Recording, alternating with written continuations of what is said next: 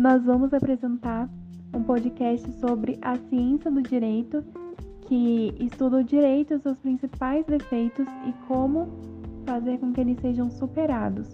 Então, o Rafael vai começar falando um pouco sobre a diferença entre a ciência do direito para as outras ciências. A Cecília vai falar sobre o mau uso da lei nos dias atuais e o extremo positivismo usado no meio jurídico, é, que é um dos problemas apontados pelo, pela ciência do direito. E no final eu vou falar sobre a importância da jurisprudência para ser presente nesse campo e assim poder superar esses impasses.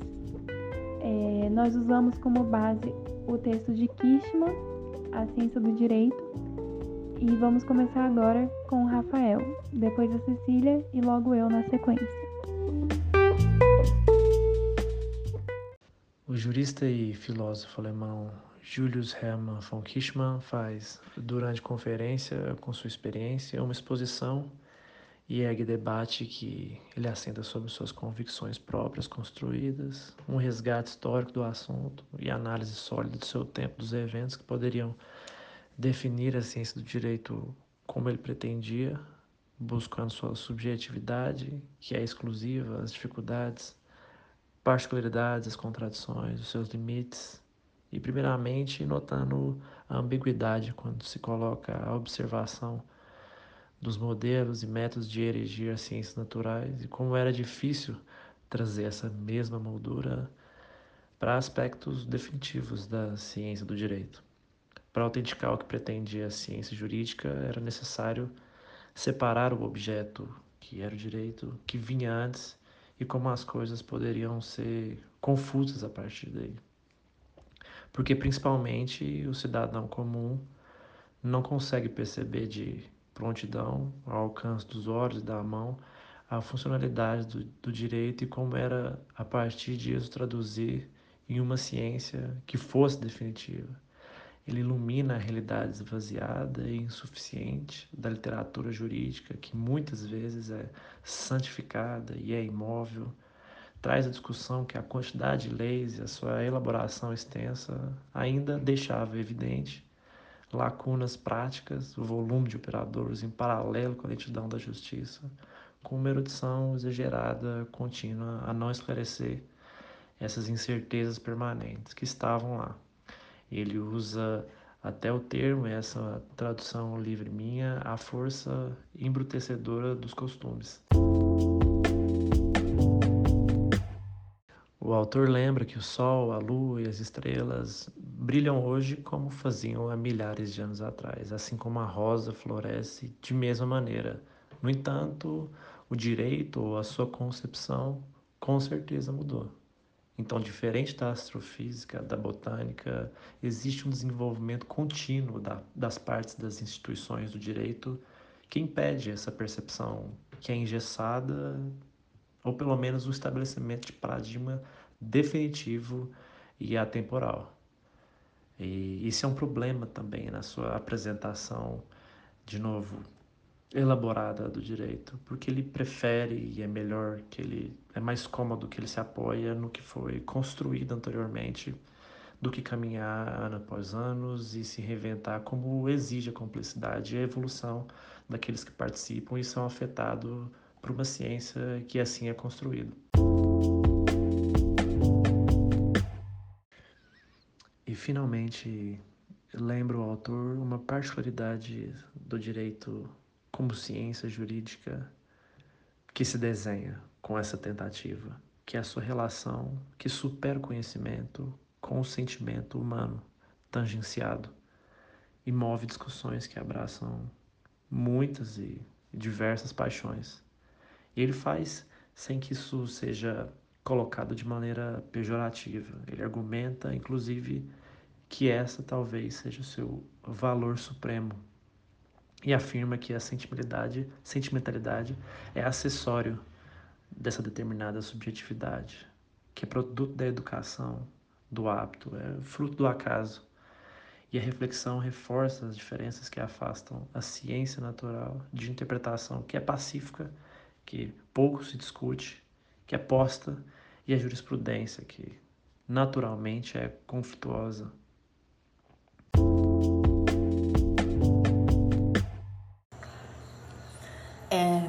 A nova Constituição incorpora uma completa lista de direitos, é bem mais extensa que a da Carta Internacional de Direitos Humanos, que inclui direitos civis, políticos, sociais e econômicos, assim como também protege direitos de grupos específicos, como os índios, crianças e idosos.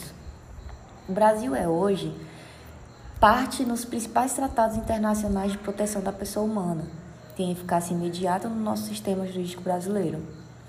A lei é, né, em princípio, seria é o único instrumento que pode impor obrigações a nós indivíduos, sendo considerado lei aqueles atos emanados dos poderes legislativos, processual e substantivamente de acordo com a Constituição. Todas as pessoas são consideradas iguais perante a lei, e as leis não podem retroagir senão para benefício do indivíduo. O jurídico é totalmente independente e tem o poder de revisar qualquer ato da administração, inclusive a constitucionalidade de leis e até de emendas à Constituição. O sistema constitucional brasileiro também estabelece a independência do Ministério Público, que é o denominado fiscal da lei. No entanto, esse sistema sofre de uma epidêmica falta de concordância entre as leis estabelecidas o comportamento dos indivíduos e a atuação dos agentes estatais responsáveis pela aplicação da lei, que é o que pode ser verificado pela sistemática violação de direitos humanos no Brasil, ou mesmo pelas altas taxas de criminalidade em algumas regiões do país. Nesse sentido, buscaremos demonstrar que o caso brasileiro é um exemplo emblemático de um sistema legal deficiente por falta de congruência na aplicação do direito. É, Para chegar a essa conclusão, basta a gente observar os altos níveis de impunidade, que é que é, é aí que a gente percebe o desrespeito pelo direito e a sensação de que é possível, que sempre é possível se ver livre dos rigores da lei. Para concluir, se essa nossa análise estiver correta, as leis no Brasil não se constituem pra, para as largas parcelas da população, para aqueles que são denominados, entre aspas, abaixo da lei. A gramática do sistema jurídico não se incorpora, pois tem os direitos sistematicamente violados pelo Estado e também pelos outros membros da sociedade com essa omissão ou conivência do Estado, é que a gente chega a acreditar que não há razão para se confiar na lei ou nos agentes, e muito menos para levar essas leis em conta. Assim sendo, concluímos que a falta de um mínimo de igualdade, que é o que é necessário para garantir a noção de que os indivíduos são seres morais, dotados de direito, a quem a lei e seus agentes devem tratar de forma igual, tende a inibir o surgimento de relações de reciprocidade e provocar essa inconsistente aplicação da lei e o mau uso da mesma, principalmente nos dias atuais.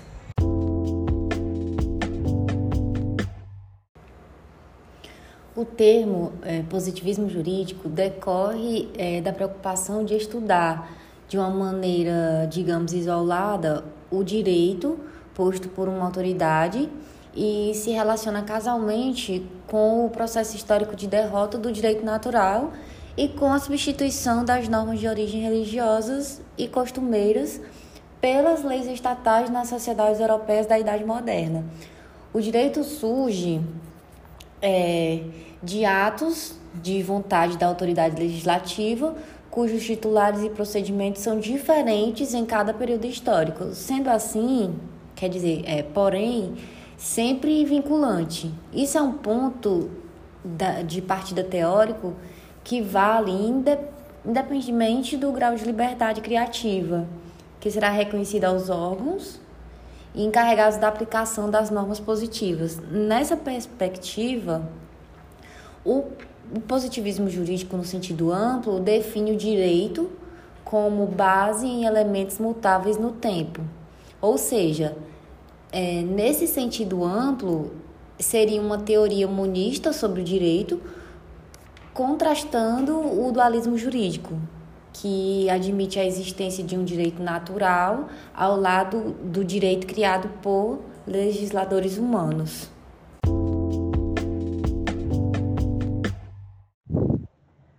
Portanto, é de extrema importância o desenvolvimento correto da jurisprudência.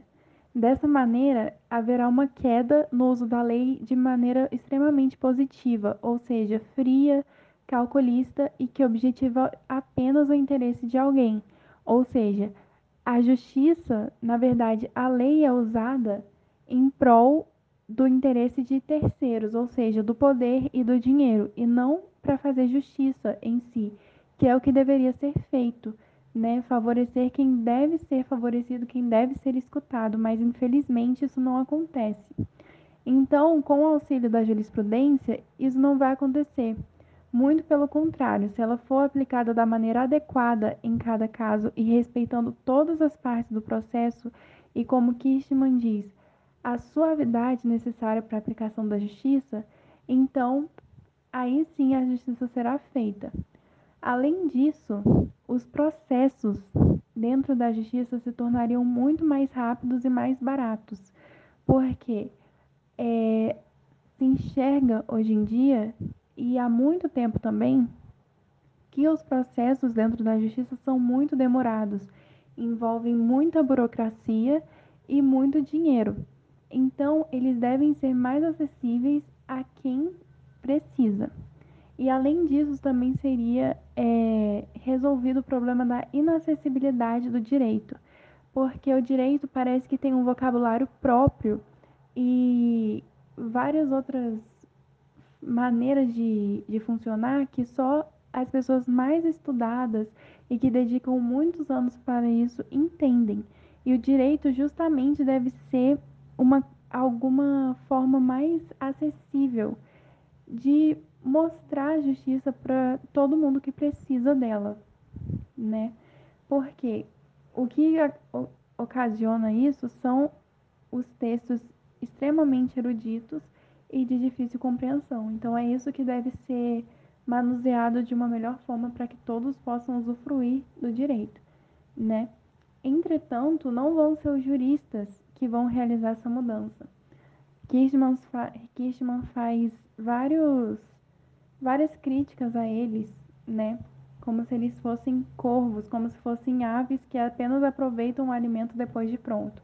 Então, Kirchmann convoca a parte acadêmica do direito, né, os estudiosos, para que realmente possam se dedicar ao desenvolvimento da jurisprudência e assim transformar o direito.